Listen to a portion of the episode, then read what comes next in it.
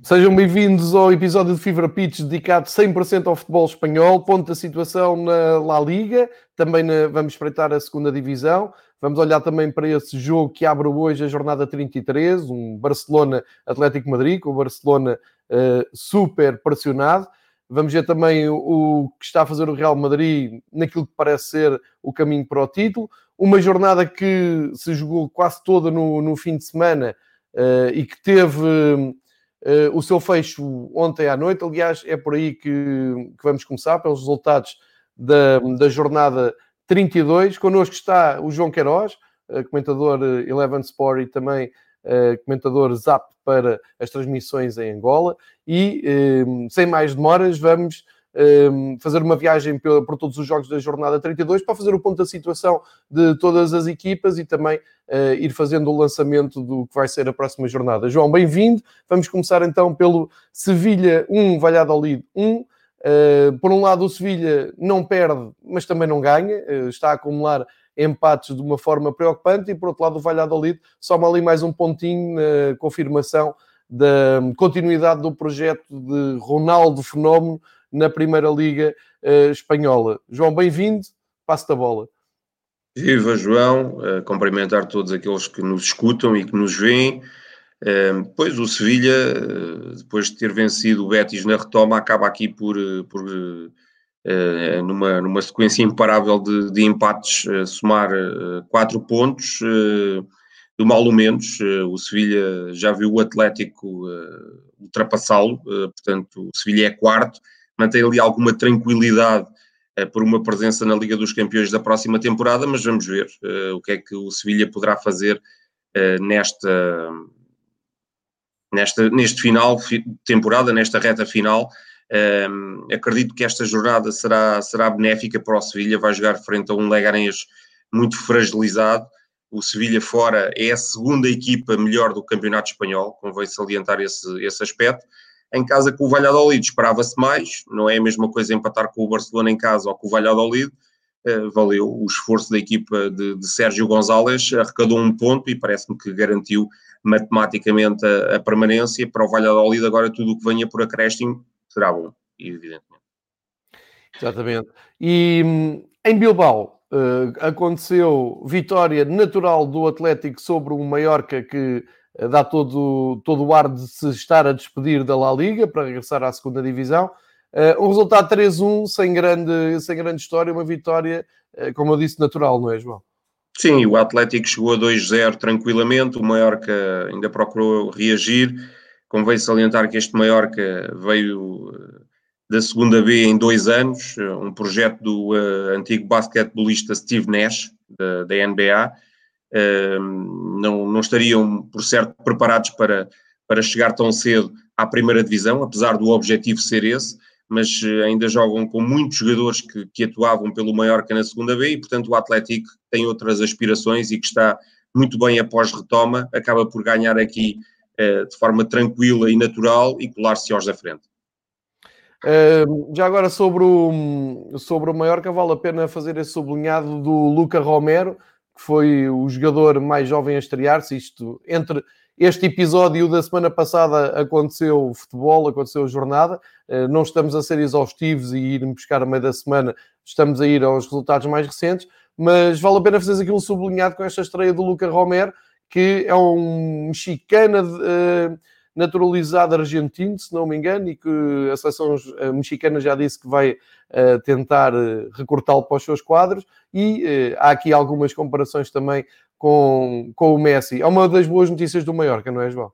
É, e é o jogador mais novo a participar num jogo da Liga Espanhola. Tem 15 anos, 219 dias, se, se não me falha a memória, e, portanto, uh, triturou todos os, os recordes. Uh, vamos ver onde é que este Luca Romero poderá, poderá parar. Para já estreou-se e estreou-se logo uh, frente ao Real Madrid. agora é evidentemente esperar, porque ainda é muito jovem. E, e, às vezes nestas idades, aos, aos 15, 16 anos, ainda, ainda poderá aqui haver alguma margem de erro. Esperemos que não, que, que o futuro seja promissor para este, para este Luca, mas uh, é com alguma expectativa que aguardamos os desenvolvimentos e a evolução da sua carreira. e foi muito comentado também com piada. E quem está a seguir no YouTube, estou aqui a mostrar a imagem do Luca Romero. Tem ali um penteado bem antigo, aquele cabelo comprido atrás. Compararam até com alguns grupos de cantares mexicanos. Teve alguma piada durante a semana seguir uh, esse entusiasmo da, da La Liga com um novo jovem que, que apresentaram.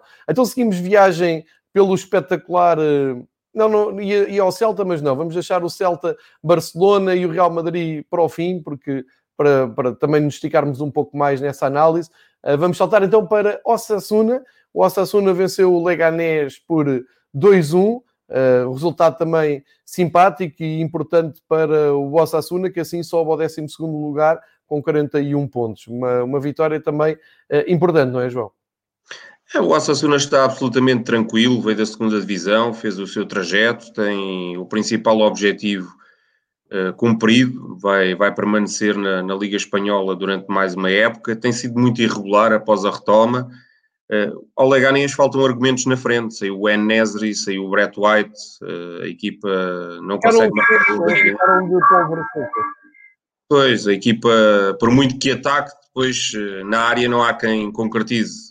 com, o Miguel Angel Guerrero e com o Guido Carrilho as coisas não são iguais, não são as mesmas, e portanto uma vitória do, do Osasuna que acabou eh, por não ser muito justa, mas, eh, mas acabou por valer sobretudo pelo gol de Henrique Galego.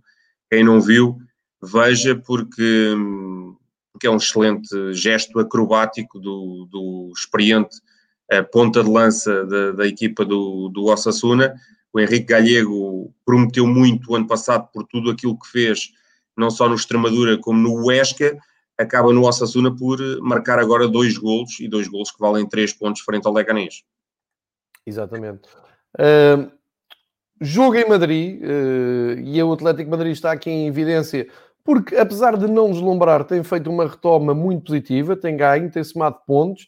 Uh, aliás, até me parece que estabilizou depois de um, de um regresso em falso, depois de ter eliminado o Liverpool.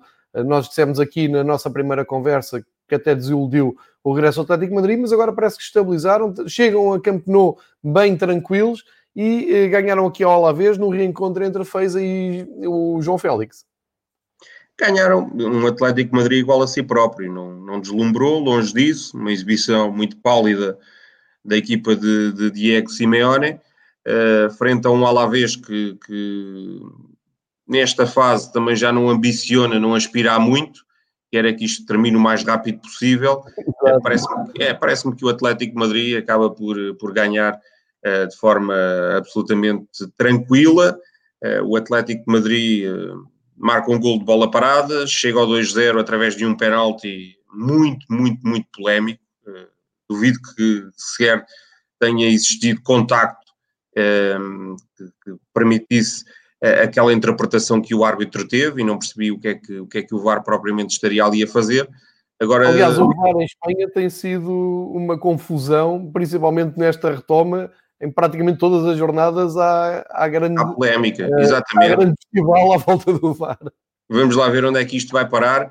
Agora, o que é certo é que o Atlético de Madrid uh, não só se distancia do Sevilha e de todos os restantes, até porque o Sevilha neste momento nem será uma ameaça, porque sendo o quarto uh, classificado, uh, o Atlético Madrid até nem se importaria de ficar nessa posição, qualificar-se-ia naturalmente e de forma direta para a Liga dos Campeões, mas o Atlético Madrid, que esta, que esta terça-feira viaja até Campeonato, talvez ainda tenha aqui o sonho em mente de, de, chegar ao segundo lugar do, do Barcelona. É difícil, é certo, mas ganhando hoje vai encurtar a distância e nunca se sabe o que é que eh, poderá vir a acontecer nas últimas jornadas. Exatamente. Um, ligação Barcelona-Betis por via da presença do Kiki Setien nestes dois emblemas nas duas últimas épocas. O Betis, eh, depois de ter perdido, eh, ter despedido ou ter deixado cair Kiki Setien, não encontra um rumo, está em queda livre e isso mesmo espelhou-se uh, no, no estádio do Levante, que ganhou por 4-2, mas teve a ganhar por 4-0. Pois, isto são números impróprios para a defesa do Betis.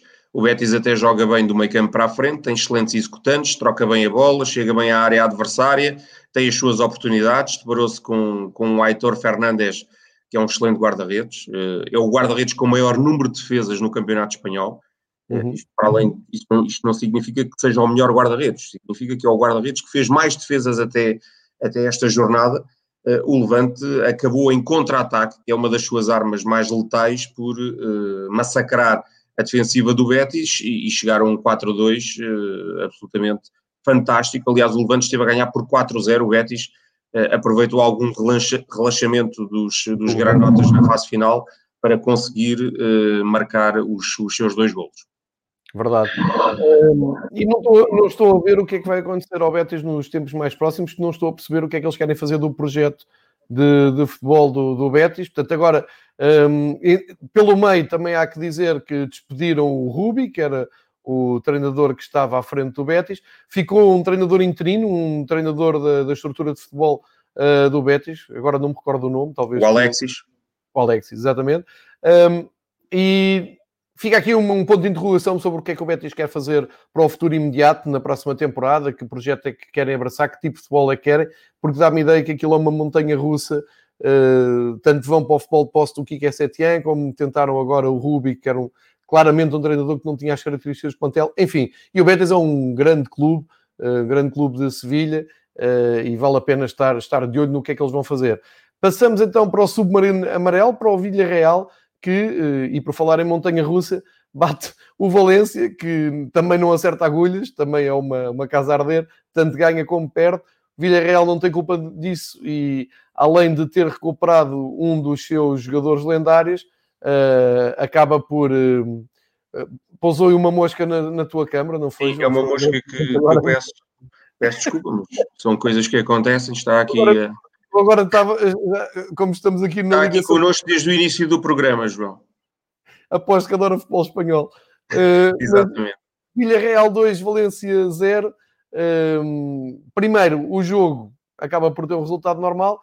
Uh, e depois até podia para ir um pouco mais longe sobre este um, clube Villarreal que nunca deixa cair as suas lendas, os seus jogadores e que já tem um historial muito engraçado de recuperação de jogadores com lesões graves e que regressam e regressam até em bom plano.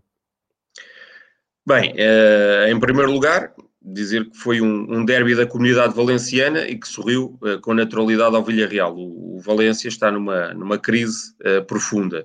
Já vamos debater-nos um bocadinho sobre, sobre o Valência.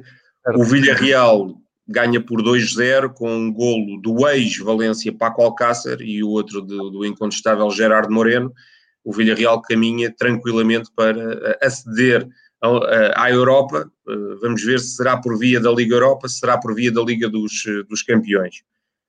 O Villarreal tem essa velha tradição, aconteceu com Sérgio Acerro, aconteceu com Santi Cazorla, Santi Cazorla, quem foi diagnosticado um problema muito complicado no tendão daqueles. Houve quem dissesse que não era para a competição, ele não conseguiria andar jamais. Eh, e, e, o Santa Cazorla não só uh, superou tudo isso, como hoje continua a fazer parte dos quadros do, do Villarreal aos 35 anos de idade, e agora aconteceu com o Bruno Soriano, três anos, mais de três anos depois, 1128 dias depois, volta à competição, o lendário capitão do Villarreal, o que demonstra a capacidade de superação e o trabalho uh, que se faz uh, no, no Villarreal, em termos de todos estes atletas. É? Emocionalmente, isto é um trabalho, e do ponto de vista anímico, muito, muito interessante, eh, e tem eh, claramente uma, uma excelente equipa. Eh, estou a falar dos quadros médicos do clube que, que pode auxiliar todos estes jogadores, até psicólogos que, que ajudam no, no desenvolvimento e na, na, na, superação de todas estas dificuldades, e portanto o Villarreal é um caso que, que realmente convém enaltecer e esse foi um facto que ao longo da semana foi, uh, foi até publicitado pela marca, que fez capa uh, numa das edições da semana passada, deste, desta, desta tendência que o Villarreal tem para, para conseguir ajudar os seus, os seus atletas a ultrapassar as adversidades. E, portanto, é aquela velha máxima de que em Espanha não se, não se focam só holofotes nos, nos, nos grandes, o Villarreal foi capa e foi capa por uma razão muito meritória. Exato. E, e são jogadores que uh, não ficam lá por uh, só simbolismo e uh, pá, passa a expressão, uma expressão que eu detesto, mas por pena. Exatamente. Não é isso, é, eles acabam depois por ser relevantes e acabam por carregar aquela um, cultura do clube, passam aos mais novos e são muito acarinhados. Quem está a seguir no YouTube, eu fui recuperar aqui uma fotografia do guarda-redes do Villarreal com o Bruno Soriano. isto foi o, o guarda-redes do Villarreal que colocou nas redes sociais e mostra o carinho enorme que há pelos jogadores e não estamos a, fa a fazer uh, o clube não está a fazer um frete nem, nem nada que se pareça. Portanto, este é, o Sandy Cazorla, João, é dos melhores marcadores da equipa. É o segundo melhor marcador da equipa, logo é. atrás do, do Gerardo Moreno. Portanto, isso demonstra que depois de recuperado consegue de uma forma uh, eficaz dar o seu contributo à equipa precisamente daqui a pouco eu já vou mostrar um, a lista dos, dos melhores marcadores, mas já agora vale a pena também fazeres aqui um breve traçado do que é que poderá ser o futuro do Valência. Ontem eram capas de jornais um, da, da, zona de Valência, nomeadamente o Sport, uh, a mostrar que um, o proprietário, o Peter Lim, ainda deu sinais de vida esta semana. O que é que pode fazer o Valência para estabilizar uh, numa altura em que consegue fazer uma, uma semana muito interessante com aquela uh, grande exibição do Gonçalo Guedes e do, do Rodrigo que ganharam em casa, mas depois a seguir uh, há sempre esta queda, ou seja, é um desequilíbrio brutal. O que é que o Valência pode fazer para se equilibrar? Pois este Valência fora é paupérrimo. Uh, o Celades saiu, uh, portanto... Sim, entretanto é, o treinador foi despedido, exato. Sim, foi despedido há aqui um pacto quase que no futebol espanhol de, neste final de época, não se poderem contratar jogadores. Portanto, são os homens da casa que vão assumindo o comando das equipas. Treinadores, treinadores. Uh, treinadores, uh, exatamente. No espanhol uh, saiu o Abelardo, ficou o Rufete, que era diretor desportivo do clube. No Betis saiu o Rubi, ficou o Alexis, que também é da estrutura. E agora no Valência saiu o Celades e ficou o Voro, que também é uma espécie de secretário técnico do clube e é um pronto-socorro. O Voro é aquele que assume uh, quase sempre uh, o comando técnico das equipas uh, quando, quando, quando, evidentemente, acontecem situações muito semelhantes a, a estas. mas o nome que, que, que é falado em, em Valência e que é noticiado é o de Ernesto Valverde. Há quem diga que já tem casa, inclusivamente, na, na terceira cidade espanhola e, portanto, parece-me que o projeto do Valência vai passar pelo ex-treinador do, do Barcelona. E parece-me um bom nome, porque o Valverde não estava a fazer um mau trabalho em Barcelona, estava a ser criticado por a equipa não estar a jogar aquilo que se espera. Quer dizer, no Barcelona espera-se sempre que a equipa esteja uh, a um nível estratosférico, mas ele tinha bons resultados, tinha bons números, deixou o Barcelona até no primeiro lugar e agora vê-se que uh, a opção pelo Kiki Setien uh, nem por isso melhorou muito o futebol do Barcelona. Vamos acompanhar também com, com interesse este. Um, Uh, futuro imediato do Valência, mesmo porque tem lá jogadores portugueses à mistura, e também já vamos falar do, do caso do Garay no, no, no, que diz respeito à janela de transferências, que hoje é um dia delicado neste novo contexto do futebol, porque há muitos jogadores a acabarem hoje contratos, já vamos dar uma vista de olhos também por isso. Passamos para o Granada Eibar, eu diria que o Eibar tem sido das equipas que mais têm tirado partido desta, deste novo contexto do futebol, ou seja, de jogar à porta fechada, porque o Eibar é um clube que é conhecido por eh, fazer muitos pontos em casa e arrumar a sua vidinha na La Liga de uma maneira tranquila e confortável com os seus jogos em casa, mas agora até tem ganho jogos fora, que não, nem era muito habitual, surpreendendo, olha o Granada, que estava a fazer uma, uma e tem, tem feito uma belíssima época, um dois, um jogo até engraçado de se seguir. Sim, um jogo disputado a temperaturas impróprias, 33 graus, mas muito competitivo. O Eibar foi quase sempre superior. Eh, a equipa consegue aqui duas vitórias consecutivas. Eh, a equipa uh, muito experiente, uh, por muito que, se fale alguma veterania nos planteios do, do Barcelona, do, do Real Madrid, do Espanhol, esta é a equipa com uma média de idades uh, mais elevada na Liga Espanhola, uh, convém salientar esse facto. O mais velho é o Charles, o Charles Dias, o avançado, tem, tem 36 anos. Aliás, uh, na frente só há trintões, não há nenhum jogador abaixo dos, dos 30 anos. Já agora o jogador mais jovem do plantel tem 23 anos, apenas 23 anos, e é o Edu Expósito, um, um médio muito interessante, o número 10 da, da, da equipa, formado em, em Barcelona, no, no espanhol. E, portanto, esta equipa acaba por, por dar cor. É uma equipa muito humilde, uma equipa de uma terra muito pequena, uma terra no, nas, nas montanhas do País Basco, bem no coração do País Basco, e, portanto, acredito que este trabalho de Mendilibar continua a dar frutos. O Mendilibar também é quase da terra, ele nasceu numa, num pueblo, como dizem os espanhóis, a 9 quilómetros de, de Eibar, portanto, em Zaldivar. Portanto, isso diz bem até de, de uma certa uh, familiaridade que existe aqui uh, no, no, no, no Eibar, uh, e, e, é um clube por, por qual todos mais ou menos nutrimos alguma simpatia. O, o Granada, pronto, já está, o Granada já está num processo de relaxamento, acontece muito às equipas que vêm da segunda divisão e somam os pontos necessários para garantir o seu principal objetivo, que é a manutenção. O Granada acaba aqui por, por somar mais, mais um desaire em casa. Vamos ver o que é que o Granada poderá fazer nas próximas jornadas. Acredito que não, não irá muito mais além do que, do que, do que esta posição uh, de, de, décimo classificado. E muito bem, fez uma belíssima época. Um, reforçar só a simpatia pelo Eibar.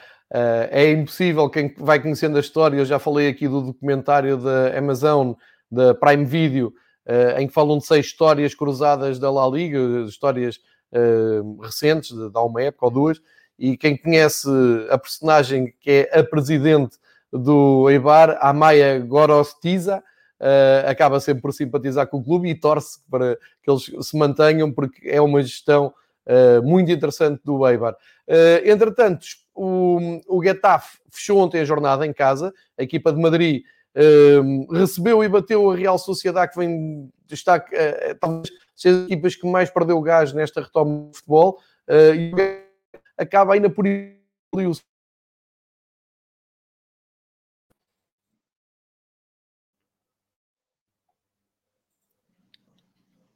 Estavas-me a ouvir, João? Sim, agora sim. Sim, ok. Estava a dizer que o Getafe acaba por ganhar a Real, a Real Sociedade, que está em queda, das equipas que mais, mais ritmo perdeu neste, neste regresso de, de campeonato, e o Getafe aproveita para alimentar ali o sonho de, se, de chegar aos lugares ainda de, de acesso às provas.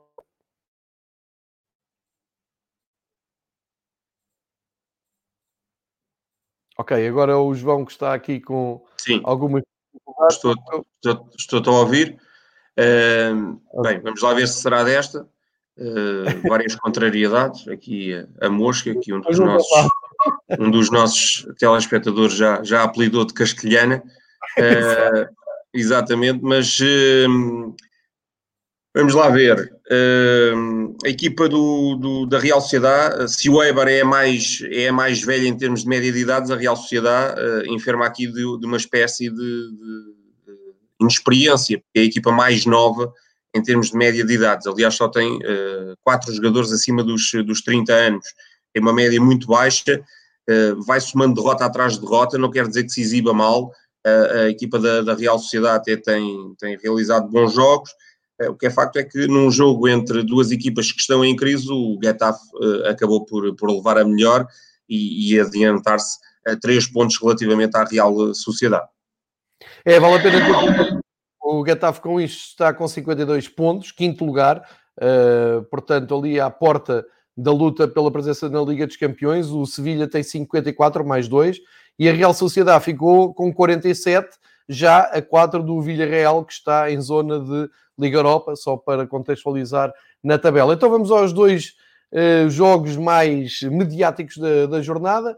O Barcelona apesar de uma boa primeira parte em Vigo, acabou por eh, se deixar empatar num livre inacreditável do Ieg Aspas, que tem tanto de genial como de ingênuo por, por par, genial por parte do Iago Aspas, que contorna a barreira uh, de uma maneira inacreditável para uma competição destas, e ingenuidade da de, de, defesa do Barcelona, da barreira do Barcelona, e uh, atenção, o Nolito, recém-chegado a Vigo, até podia ter eh, dado a vitória ao Celta no, numa das últimas jogadas, mas acertou literalmente no Ter Stegen, que também uh, tem acima de guarda, grande guarda-redes.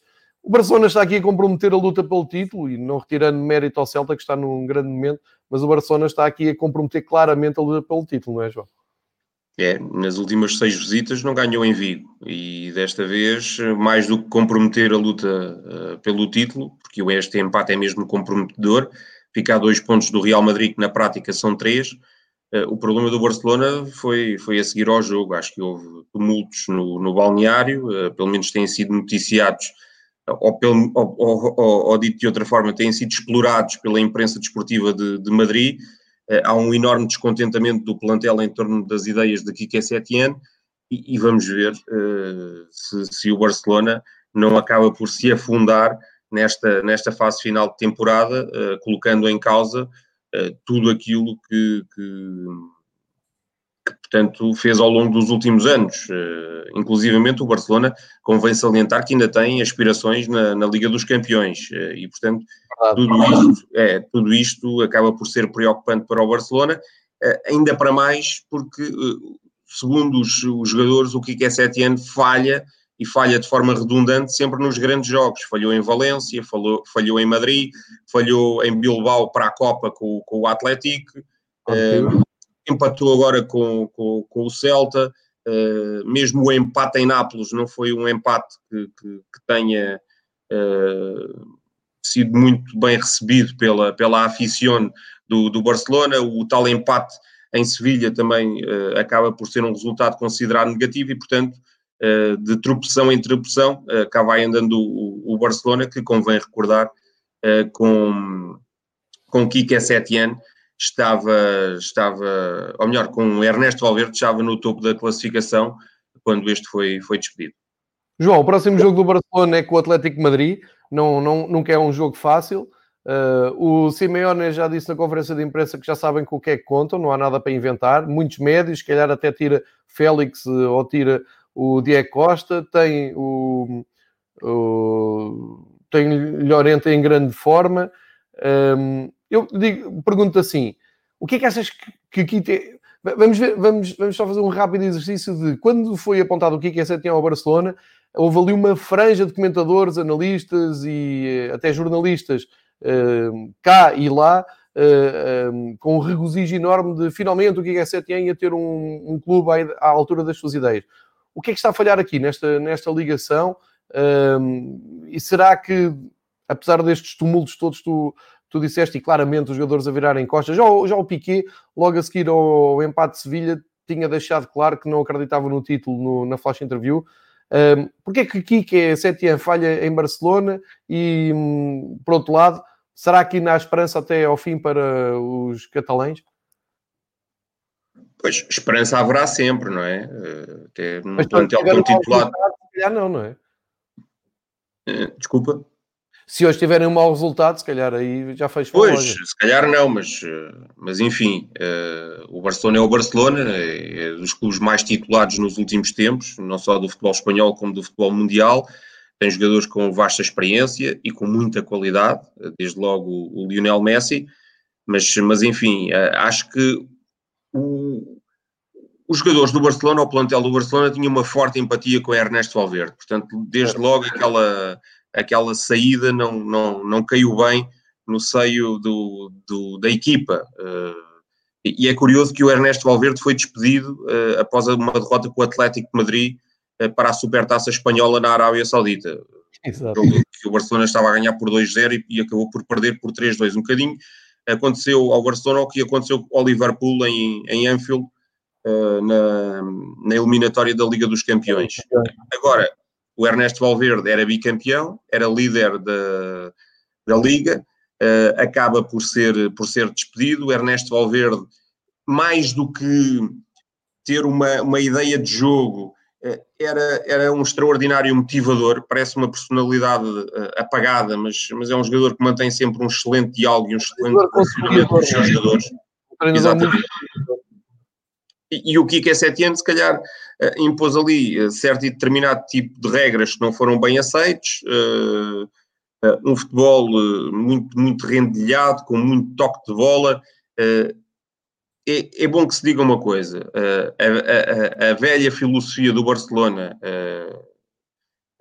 em primeira instância inventada por Rinos Mitchell e depois a que Cruyff deu sequência, a que Guardiola deu sequência, introduzindo, obviamente, ideias do futebol moderno, não se baseia só no toque de bola. O toque de bola tem como um objetivo, é, é, é chegar até à área desequilibrando o adversário, não é? Trocar a bola só por trocar até à exaustão não, não, não vale nada. E, portanto, o Kika Setien está, está mergulhado até em alguns problemas. O seu, o seu adjunto desde o início começou logo a criticar o seu, o seu adjunto inseparável, o Eder Sarabia, eh, conseguiu eh, partir um bocadinho o plantel porque começou logo a criticar os jogadores desde o início e, portanto, isso não caiu bem. Houve ali uma tentativa do, do Kike Setien conciliar esforços, mas o que é facto é que neste momento parece estar, estar tudo muito dividido no Barcelona.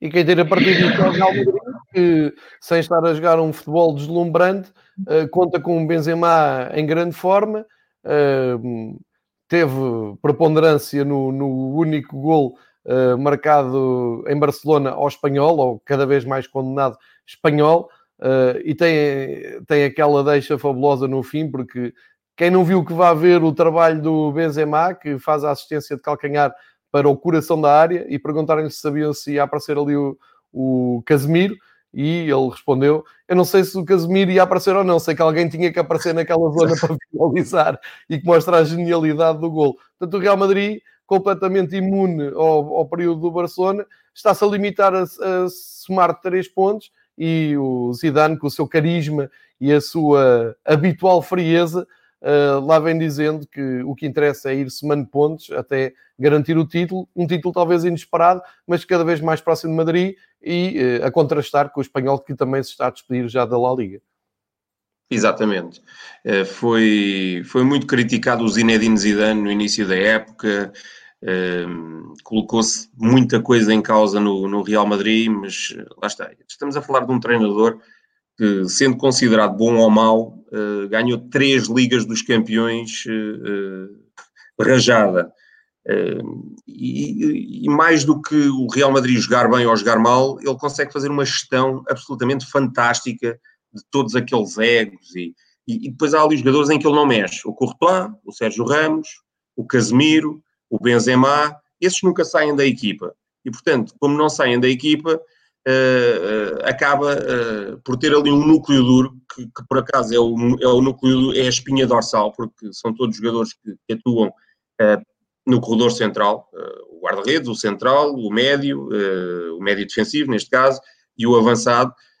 Consegue, inclusivamente, o Zinedine Zidane ter habilidade para deixar Bale de fora e não haver aqui nenhum problemas, porque os adeptos madrilenos e os jornais de Madrid também já não, já não têm o Bale uma pessoa muito benquista, um, o britânico lá vai cumprindo, o galês lá vai cumprindo, eh, porque, porque pronto, porque também está um bocadinho eh, inerente à própria filosofia dos, dos britânicos uh, cumprirem de forma escrupulosa todas as, as suas obrigações contratuais. Exatamente. Mas o que é facto é que o Real Madrid vai de vento em popa e, e, sem deslumbrar, é como tu dizes, vai a caminho de mais um, um, título, o 34 da sua história.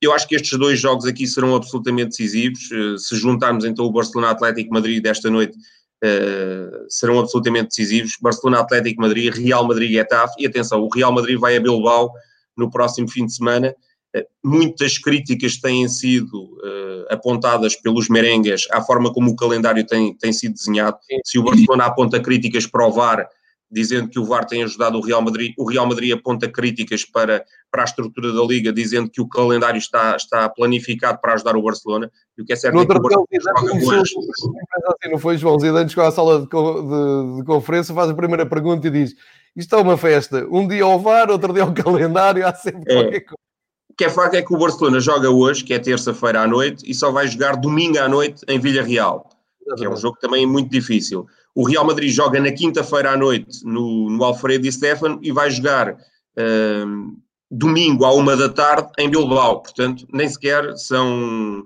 Uh, foram definidas aquelas 72 horas uh, que são consideradas ideais para os jogadores a recuperarem mas no meio de tudo isto o Zidane passa, passa ao lado uh, de, da polémica e, e, em Barcelona, e eu acho que esse até, até pode ser aqui um, um, fator uh, determinante. em Barcelona fez duas substituições quando poderia ter feito cinco, ou seja, nem sequer uh, procura resguardar os seus jogadores do ponto de vista físico nos jogos. Calhar no próximo encontro vai fazer quatro ou cinco substituições, lá está, mantendo sempre aquele núcleo duro, mas fazendo quatro ou cinco substituições, e é assim que ele, ele, que ele procura poupar os seus jogadores fisicamente, ao invés de operar as cinco substituições que pode durante o jogo. A questão das cinco substituições, já agora, João, tem sido muito uh, debatida, não só em Espanha, como na Alemanha, como até agora em, em Portugal.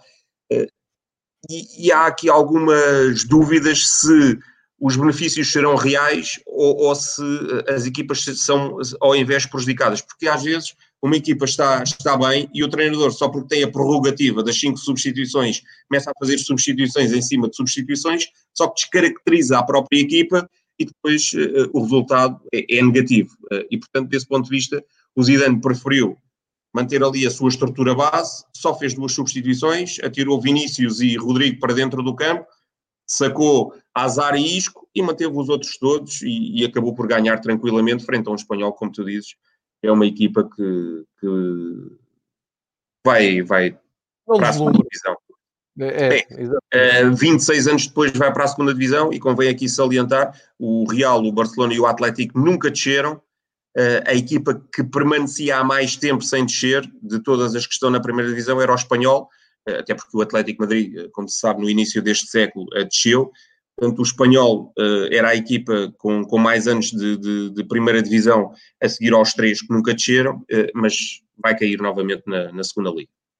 E essa discussão das cinco competições é ótima para daqui a umas semanas, quando não tivermos futebol, quando tivermos na, naquela, naquele espaço entre uma época e outra, se calhar aflorarmos isso, porque também, nesta altura, há uma dúvida, não sabemos se isso é para continuar ou não. A verdade é que é exato, eu concordo exatamente com o que tu dizes, porque no fundo é mexer em meia equipa, cinco jogadores é meia claro. equipa de, de campo. Claro, porque... se, se, até se tirarmos o guarda-redes, não conta, não é? é uma figura é não vai ser substituída, é, são mesmo em 10, 5 uh, são diferentes.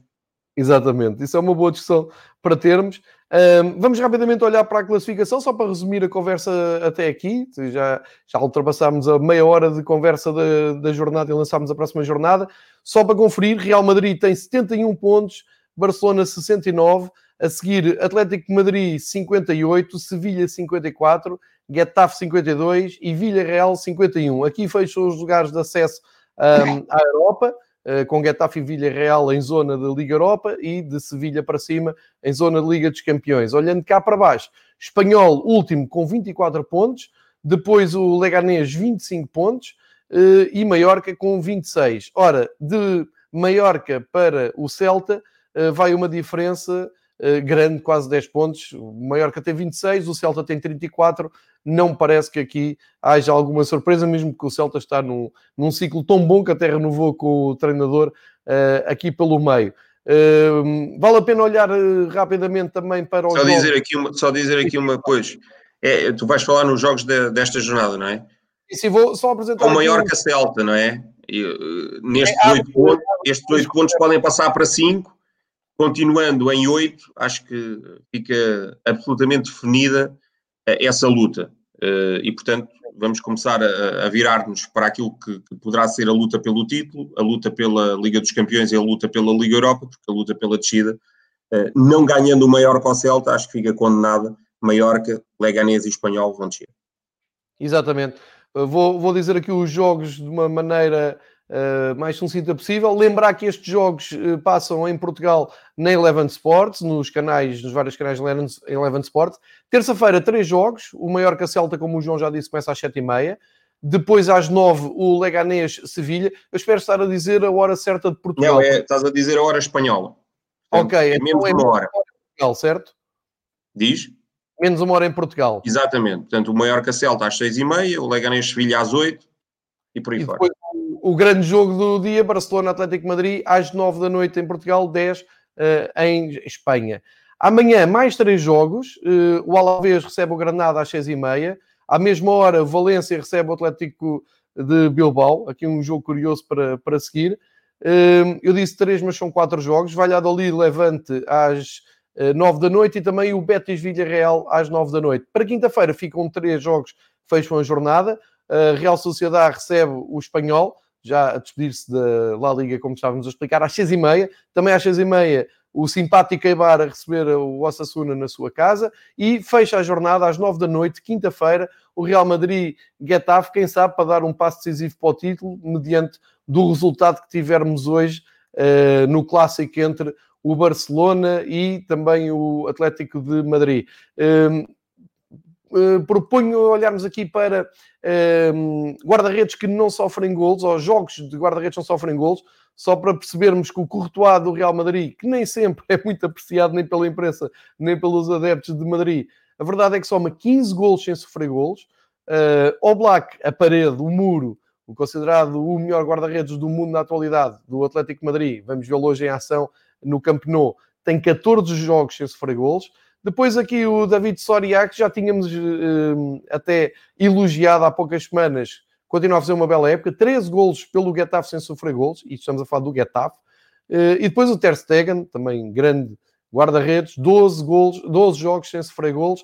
Uh, na, na, visita a Vigo a coisa não correu tão bem. Vamos olhar para a lista de assistências que o João há curiosamente, pouco... deixa, curiosamente, deixa só ali salientar que aqueles quatro guarda-redes vão jogar entre si. O Courtois vai defrontar o David Soria nesta jornada e o Ter Stegen no o Oblak, uh, podemos ter o Barcelona Atlético Madrid e o, e o Real Madrid Getafe. E, e, já agora, a propósito disso, dizer que o Atlético nunca ganhou com Simeone ao Barcelona para o campeonato, já ganhou para a Liga dos Campeões, mas para o campeonato e para a Supertaça Espanhola, mas para o campeonato nunca ganhou. Uh, mas também já ganhou um título uh, ao Barcelona em, em, em Camp Nou, com o tal gol do Godin, e que o Atlético e que o Real Madrid uh, nos últimos 12 jogos que fez contra o Getafe ganhou todos. Portanto, a última vez que, que o Getafe conseguiu tirar pontos ao Real Madrid foi em 2012, 2013, o que diz bem da superioridade que o Real Madrid tem, tem tido frente ao Getafe. Jogo entre vizinhos aí, o Getafe que é ali da zona de Madrid, um, e do ponto de vista dos guarda-redes que se vão defrontar entre si, o melhor resultado era o 0 a 0, mas para nós, uh, lamentamos, mas queremos golos. Para Exatamente. interessantes, atenção, mas o melhor é ver sempre golos. Uh, e daí passamos para a lista de jogadores com mais assistências. Messi, sem surpresa, 17 assistências no campeonato.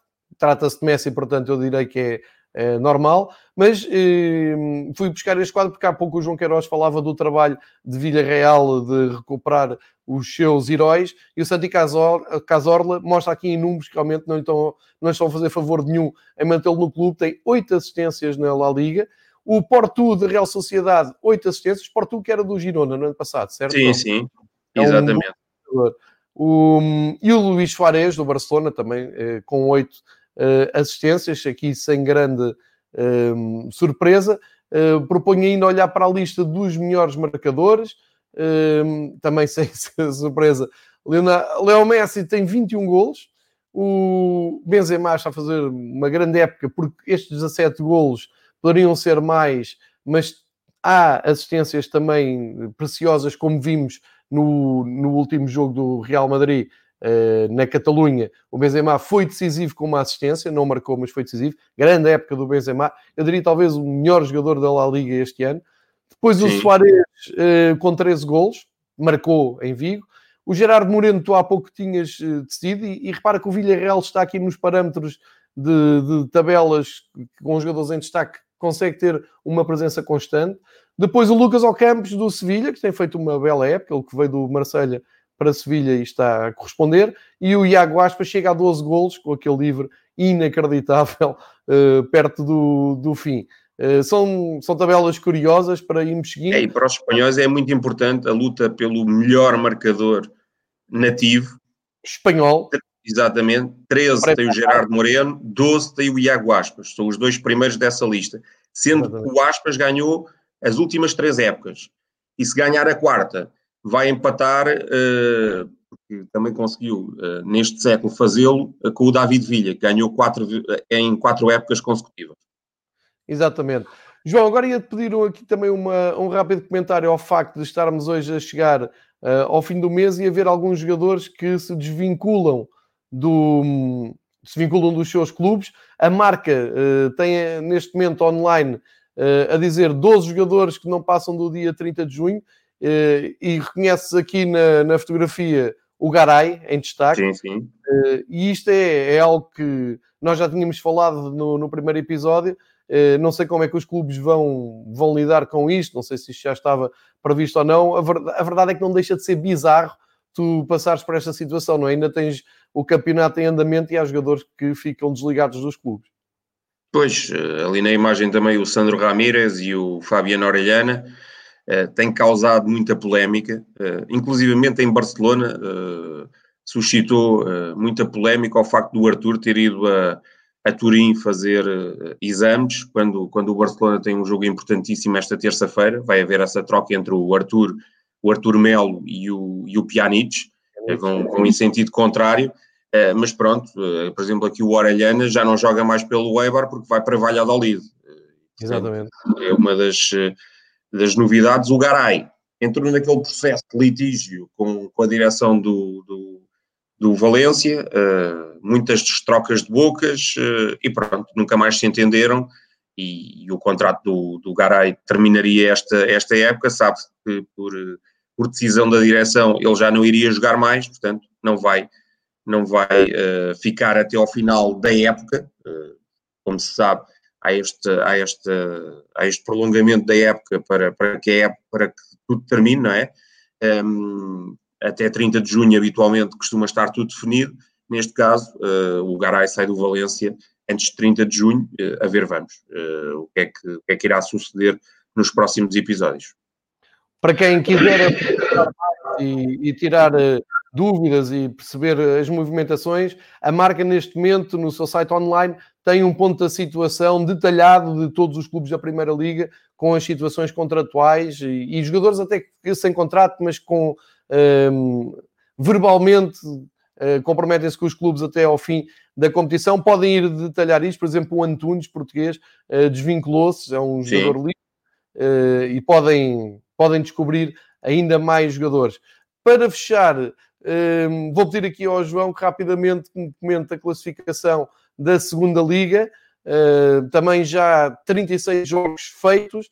Vamos olhar então para, para a luta pela subida e pela manutenção. O Cádiz mantém-se em primeiro, o Saragossa a um ponto, e depois vem o Esca, o Almeria, o Girona e o Elche. Eu pedia-te só para falares uh, um pouco mais do Almeria, porque entretanto uh, oficializou a subida de um treinador português uh, e que não teve uma estreia muito feliz.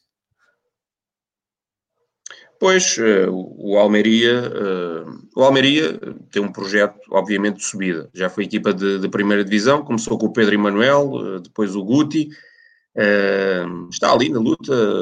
Agora, deixa-me aqui salientar também que os dois da frente, nesta retoma, têm muita dificuldade. O Cádiz, é. nesta jornada, perdeu com o Tenerife em casa, e o Tenerife não é das equipas que, que, ambiciona muita coisa nesta, nesta temporada. Está, está ali no oitavo lugar. É verdade que ainda poderá chegar aos lugares de, de, de playoff, mas o Cádiz podia e deveria ter feito muito melhor, e o Zaragoza eh, também comprometeu nos últimos instantes que o Huesca perdeu em casa uh, e, portanto, o Zaragoza de Víctor Fernandes está aqui em sérias dificuldades. Uh, vamos ver, porque ninguém, ninguém ainda está seguro em qualquer posto, o Huesca está a recuperar, parece-me que o Almeria ainda terá capacidade para, para chegar lá também, mesmo relativamente aos lugares de playoff, nada está definido, porque eu, eu, eu, penso que até ao Las Palmas, que é 14, é verdade que era preciso os outros todos pararem de pontuar, mas até ao Las Palmas acredito que ainda há aqui a possibilidade de chegarem ao sexto lugar, o tal último lugar que, que apurará equipas para, para o playoff. Certíssimo, João. Fica feita a viagem pela Primeira Liga, pela Segunda Liga, fica feito o alerta para seguirem mais logo esse grande jogo Barcelona-Atlético Madrid, sempre um clássico do futebol espanhol. Quinta-feira entra em casa, entra em jogo o Real Madrid. Vamos ver o que acontece nesta jornada corrida, não é? Em Madrid, em Madrid, em Espanha, estão a fazer eh, este formato de fase final do Mundial, um pouco como em Portugal, futebol praticamente todos os dias. Uh, vou libertar o João Queiroz, vou pedir desculpa a quem nos seguiu, tivemos aqui uns problemas técnicos que nada habituais. Uh, mas o João Queiroz também ainda se teve de bater ali com uma mosca persistente uh, que é uma novidade nestes, nestes episódios. João, muito obrigado, vou-te libertar. Para a semana combinamos aqui novo ponto da situação. Está feita a viagem pelo futebol espanhol. Obrigado, João, até para a semana.